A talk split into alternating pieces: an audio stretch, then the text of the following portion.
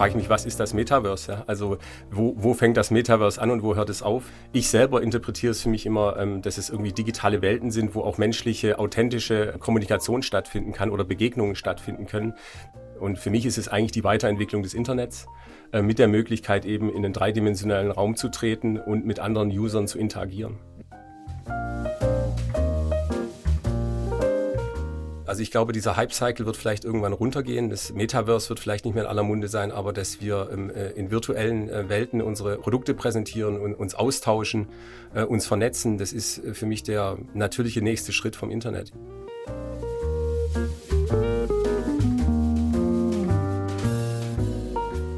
Sie hören Horizonterweiterung, den Podcast mit Tiefgang zu Medien, Kommunikations- und Digitalthemen von Horizont. Der Horizont Podcast wird Ihnen präsentiert von Accenture Song, Österreichs führender Experience Agentur.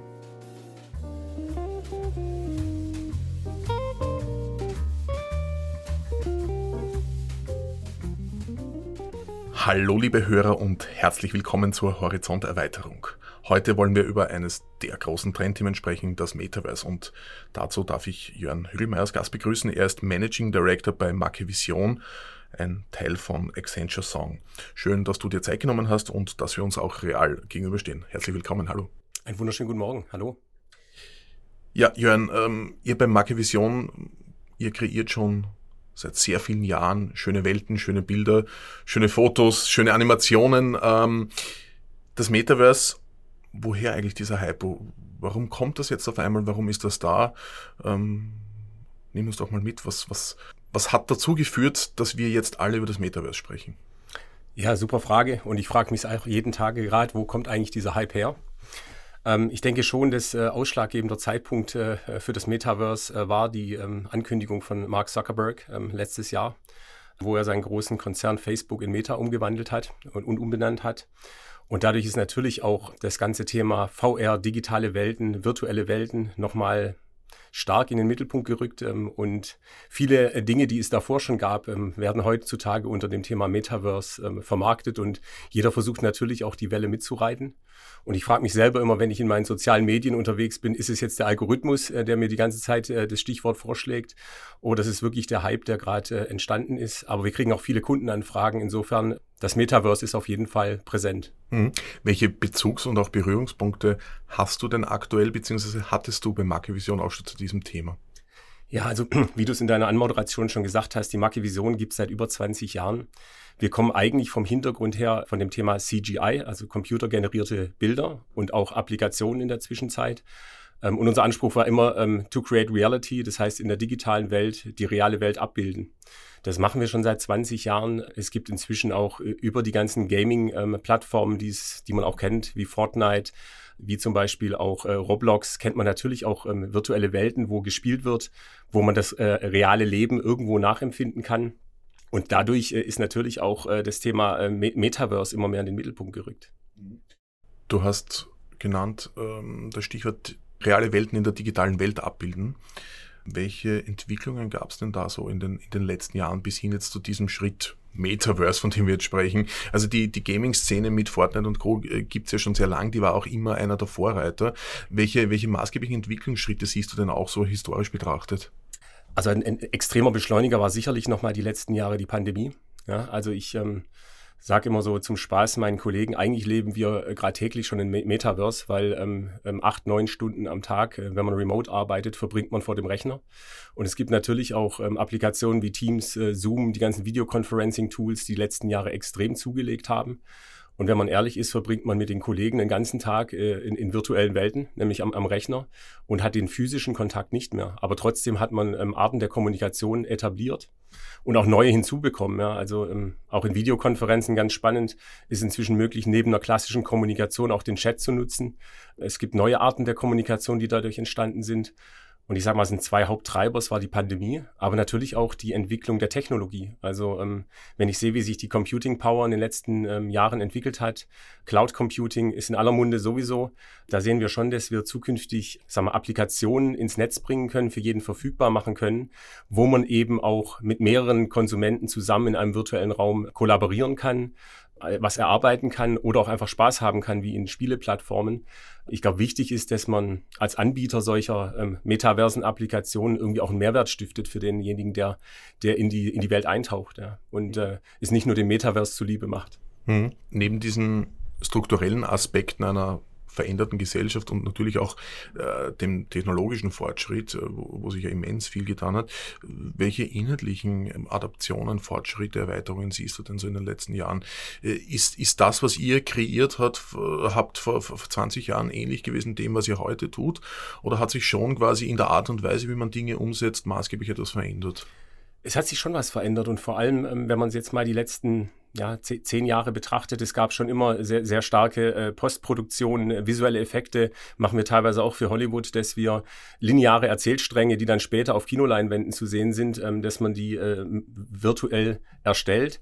Inzwischen ist es eben so, dass das Thema ähm, Interaktion und auch Erlebbarkeit von Produkten in dem virtuellen Raum viel stärker zugenommen hat. Natürlich auch durch die Entwicklung von Gaming-Plattformen wie Unity, äh, wie die Unreal Engine von Epic, sind Themen, die früher stark in der Spielewelt unterwegs waren und inzwischen auch industriell zum Einsatz kommen. Also äh, wir nutzen teilweise auch, auch Game Engine Software, um äh, für, für Kunden ähm, Produkte virtuell erlebbar zu machen und dann auch dem Endkonsumenten ähm, erklärbar zu machen.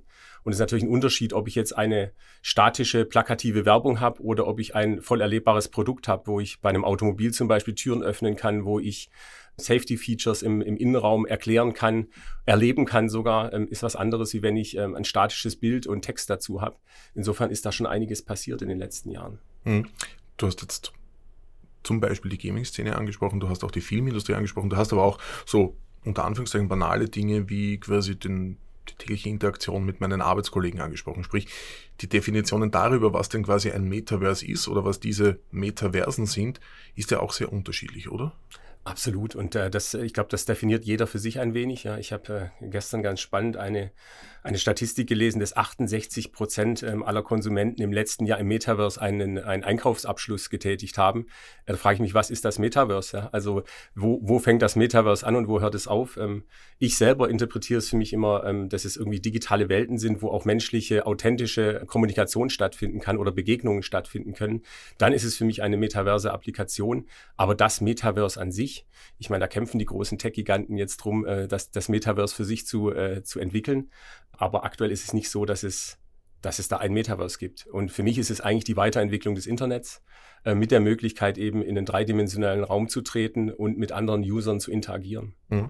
Wie stark ist das Ganze, wenn du, wenn du sagst, äh, quasi der Eintritt in diesen Raum und, und die Interaktion mit anderen Menschen, wie stark ist das Ganze dann auch abhängig von Technologie? Ähm, also braucht es dann auch künftig ähm, äh, das, was ja lange belächelt wurde, nämlich ähm, klobige VR-Brillen, die wir uns auf den, auf den Kopf schnallen?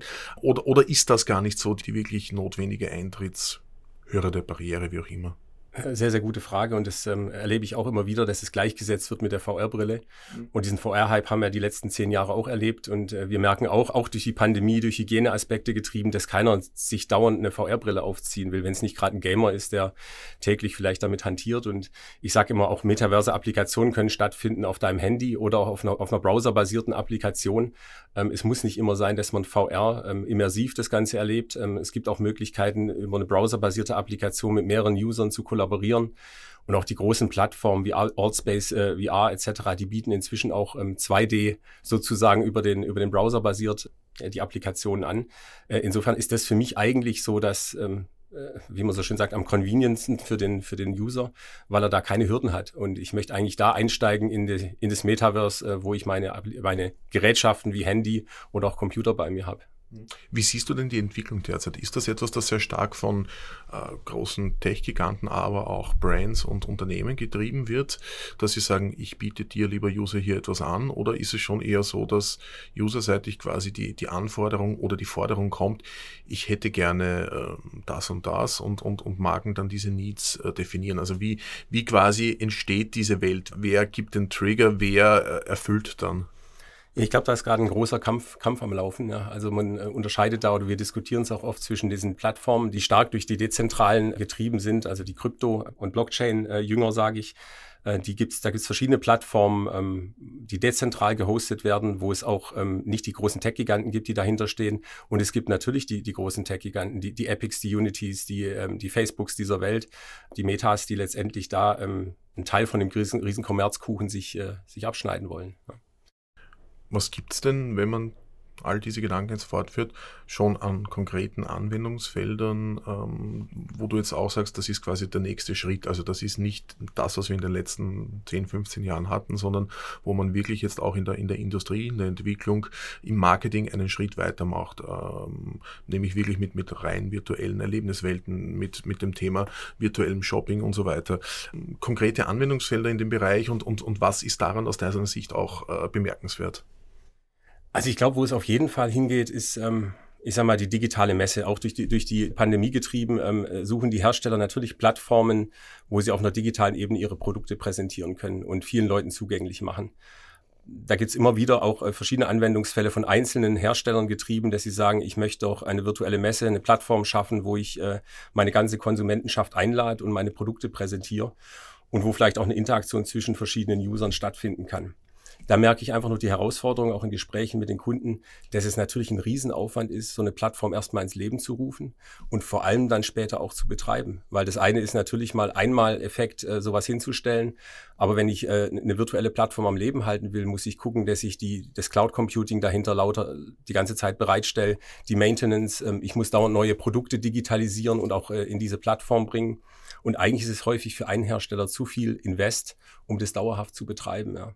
Deshalb sehe ich immer, ähm, ich sage mal, so, so One-Time-Projekte, die äh, ins Leben gerufen werden, die dann aber häufig, ähm, nachdem sie dann vielleicht zwei, drei Monate liefen, dann auch wieder verschwinden. Und da glaube ich, ist eine Nachhaltigkeit gefragt und muss sich auch die Industrie überlegen, wie kann sie da Plattformen schaffen, um das, das Thema zu treiben. Mhm. Vielleicht auch gemeinschaftlich an gewisse Dinge rangehen. Das ist ja ein, ein zentrales Thema, dass die Kommunikationsindustrie an sich äh, durchaus beschäftigt, nämlich nicht nur äh, singuläre Impulse zu setzen, sondern eben, wie man so schön, äh, so schön sagt, ganzjährig zu bespielen, ne? Äh, always on. Was ist dein Ansatz oder, oder was rätst du auch deinen Kunden? Ähm, selbst machen, sich wo draufsetzen, ähm, klug quasi der Trittbrettfahrer sein, der, der sich wo dranhängt, wo vielleicht auch schon mehr Personen sind als auf meiner eigenen Plattform? Das ist genau die Situation, wo wir häufig angefragt werden und äh, kommen die Kunden und sagen, lass uns was mit dem Metaverse machen. Und da gehen wir natürlich erstmal ran und sagen, was möchtest du eigentlich erreichen? Erreichst du auch deine Zielgruppe? Ähm, wo möchtest du dein Produkt platzieren? Und auch das Thema, ich sag mal, viele Kunden sind eigentlich noch mitten in der Digitalisierung. Wenn wir ehrlich sind, viele haben noch nicht ihren E-Commerce-Prozess, ihren, ihren Direct Sales noch nicht wirklich im Griff, haben die verschiedenen, ähm, ähm, sag mal, Touchpoints vom, vom Mobile über, über Web etc. noch nicht sauber miteinander verknüpft. Und da denke ich dann auch immer, bevor wir den zweiten Schritt machen und das Ganze jetzt dreidimensional denken, versuch doch erstmal an die Basics zu gehen. Und wenn du da die Basics geschaffen hast, dann natürlich lass uns mal überlegen, wie wir auch ähm, das Thema weiterdenken können. Also wir kommen ganz stark aus dem Thema Automobil und Konfiguratoren. Und das ist natürlich der nächste Schritt neben dem drehenden Auto, das ich irgendwie in meinem Konfigurator sehe, ähm, dass man dann sagt, komm, wir lassen uns doch mal gemeinsam äh, das Auto virtuell erleben und, und wirklich auch von einem Product Genius, von einem Verkäufer erklären lassen, vielleicht mit der Familie gemeinsam in einem virtuellen Raum sein, vielleicht Freunde aus ähm, anderen Ländern mit einladen in diese Verkaufssession, um gemeinsam Dinge zu erleben. Da sind wir gerade an verschiedenen Themen dran, auch mit den Automobilisten, aber steckt vieles auch noch in den Kinderschuhen. Ja. Weil ich natürlich auch diese, diese Themen immer bereitstellen muss und ein Konfigurator hat teilweise äh, ähm, Page Impressions oder Zugriffszahlen, die gehen halt in die, in die Hunderttausende. Und wenn ich dann äh, immer Streaming-Instanzen, Cloud äh, Computing dahinter stellen muss, dann ist es auch ein Kosteneffekt für die, für die Hersteller. Mhm. Und da muss man eben abwägen, ist es jetzt ein, ein One-Time-Effekt oder für exklusive Kunden, wo ich was bereitstelle. Aber das für die Masse zu machen, ist einfach auch noch eine Kostenfrage. Mhm. Lässt sich das in, in irgendeiner Form schon hochskalieren? Also äh, wir haben in, ja, zu Beginn der 2000er Jahre äh, mit Aufkommen des E-Commerces auch über Webshops gesprochen ähm, und irgendwann gab es dann halt äh, Lösungen, die man quasi drüber stolten konnten mit, mit White Label und Co. Äh, Gibt es da schon Ansätze oder ist das wirklich noch äh, Pionierarbeit für jede Marke, für jedes Projekt, für jeden Kunden?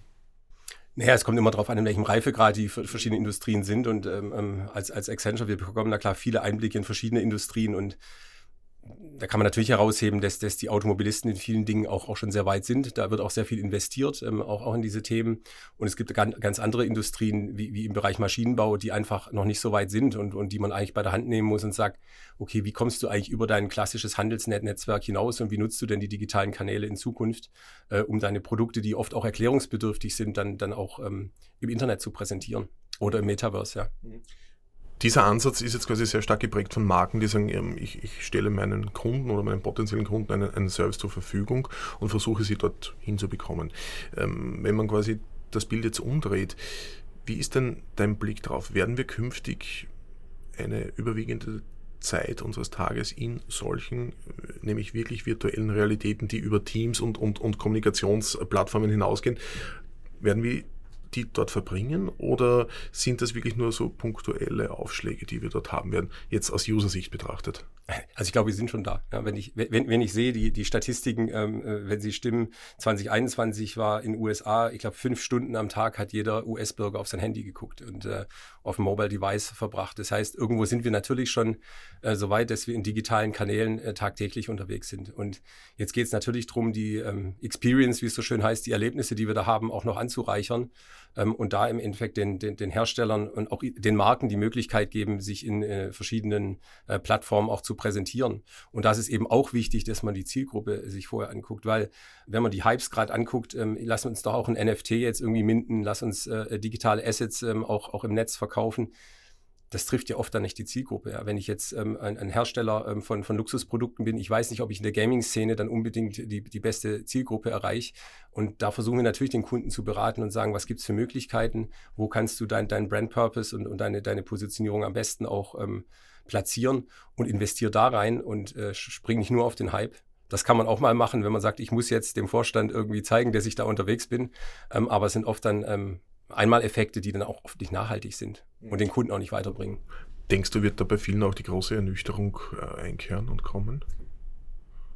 Ich glaube nicht. Also ich glaube, dieser Hype-Cycle wird vielleicht irgendwann runtergehen. Das Metaverse wird vielleicht nicht mehr in aller Munde sein, aber dass wir ähm, äh, in virtuellen äh, Welten unsere, unsere äh, Produkte präsentieren und uns austauschen, äh, uns vernetzen, das ist äh, für mich der natürliche nächste Schritt vom Internet. Ich glaube, wir haben die letzten 20 Jahre erlebt, wie wir uns global vernetzen, wie Kommunikation sich revolutioniert hat.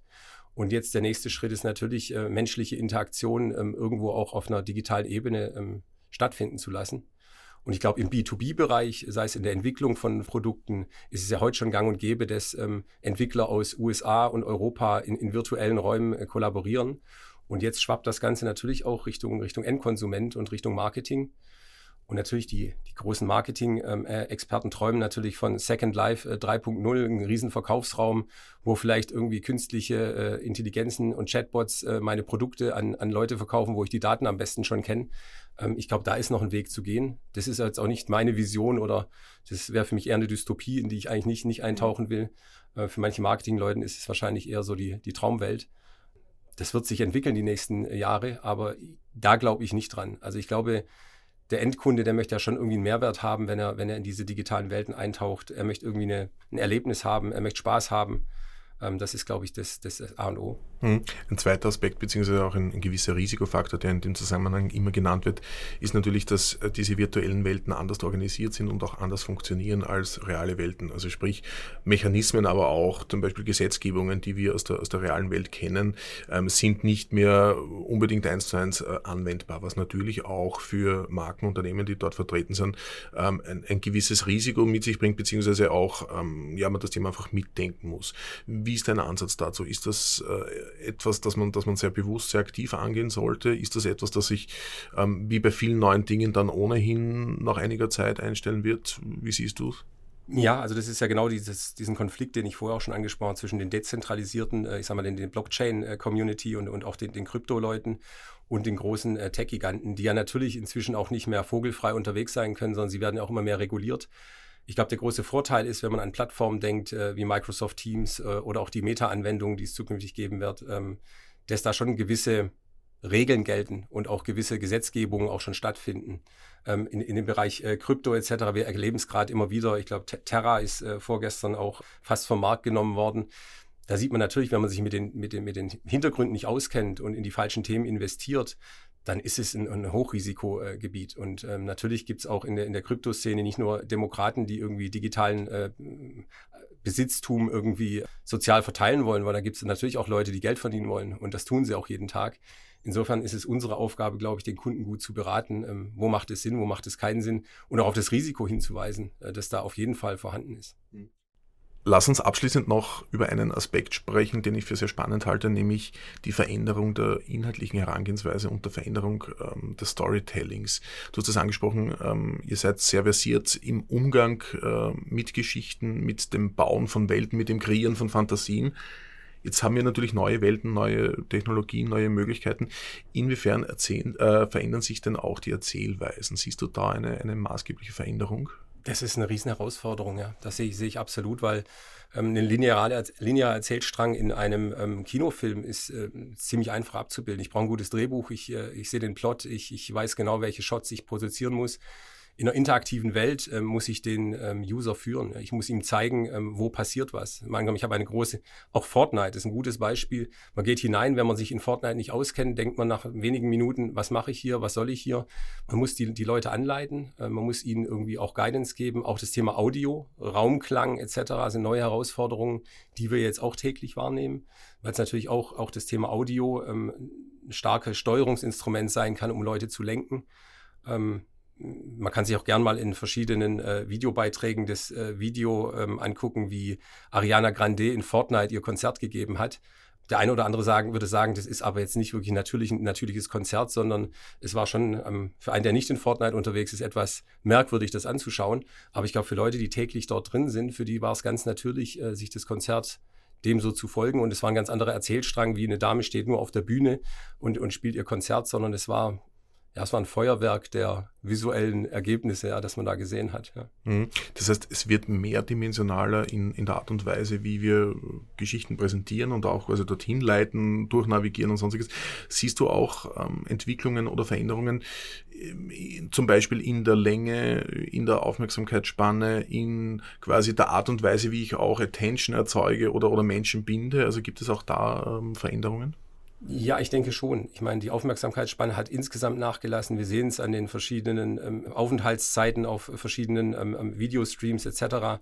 Und da finde ich halt, die Interaktion ist immer so, wenn der User ähm, dazu aufgefordert wird, irgendwie zu agieren, selber sich zu beteiligen an, an irgendwas, dann ist oft die Aufmerksamkeitsspanne sehr, sehr hoch merken wir zum Beispiel auch, was wir selber bei Accenture machen, ist das Onboarding äh, zukünftig in, in, virtuellen Welten zu machen von neuen Mitarbeitern. Weil es natürlich ein Unterschied, ob ich einfach nur einen Rechner nach Hause geschickt bekomme äh, mit einer, mit einer PDF-Checkliste, ob ich alles auch ausgefüllt habe, ähm, oder ob ich in einem virtuellen Space äh, zu Zeiten von pandemischen Situationen ähm, ähm, praktisch die Leute kennenlernen, äh, interagiere und auch selber aktiv sein muss. Äh, und da denke ich schon, dass man damit sehr viel Aufmerksamkeit erzielt, weil man wirklich sich vorkommt, als ob man in einem Raum ist mit vielen Personen und man weiß es ja selber. Sitzt man nur vor einem Screen und denkt, okay, ich kann meine Kamera auslassen oder interagiert man wirklich mit mehreren Personen und sind es auch nur Avatare im ersten Schritt ähm, in einem Raum, aber man sieht natürlich, passt einer auf, ähm, agiert einer, ja, nein. Das finde ich spannende, das sind eigentlich noch Experimente, aber wir sehen schon, dass das äh, zu viel Aufmerksamkeit führt mhm. und auch Beteiligung. Mhm. Eine letzte persönliche Frage sei auch erlaubt. Was ist denn deine absolute Lieblingsanwendung in diesen virtuellen Welten oder welche würdest du dir dann auch wünschen? Also meine absolute Lieblingsanwendung ähm, kommt natürlich daher und das ähm, zitiere ich häufig, ist eigentlich der, der automobile Konfigurator der Zukunft. Ich bin ein Autofan, ich war schon immer autobegeistert und ähm, ich bin eigentlich äh, gelangweilt von einfach nur drehenden Autos in Konfiguratoren. Ich, ich mag es, Dinge wirklich live zu erleben. Und äh, wenn ich äh, virtuell in einem Auto sitze und äh, zum Beispiel eine Pre-Save-Funktion, die ich eigentlich in der Wirklichkeit nie erleben kann. Beispiel Reh läuft vor das Fahrzeug. Ähm, was macht das Fahrzeug? Das mal in der virtuellen Welt erleben zu können und, und auch mehreren Usern ähm, äh, zu zeigen, was da, was da passiert im Auto technologisch, sowas finde ich einfach spannend. Ja, weil das sind Themen, die sind im Auto oft versteckt. Ähm, ältere Leute kriegen es gar nicht mit, dass die Funktionen da sind. Und da habe ich einfach die Möglichkeit, das Produkt noch viel, viel ähm, besser zu erklären. Aber du wirst ja auch künftig ein echtes Auto fürs echte Leben kaufen. Das gehört natürlich dazu. Lieber Jörn, damit darf ich mich für deine Zeit bedanken. Schön, dass du da warst. Herzlichen Dank, hat sehr viel Spaß gemacht. Danke fürs Zuhören. Bewertet unseren Podcast und teilt ihn. Wir hören uns.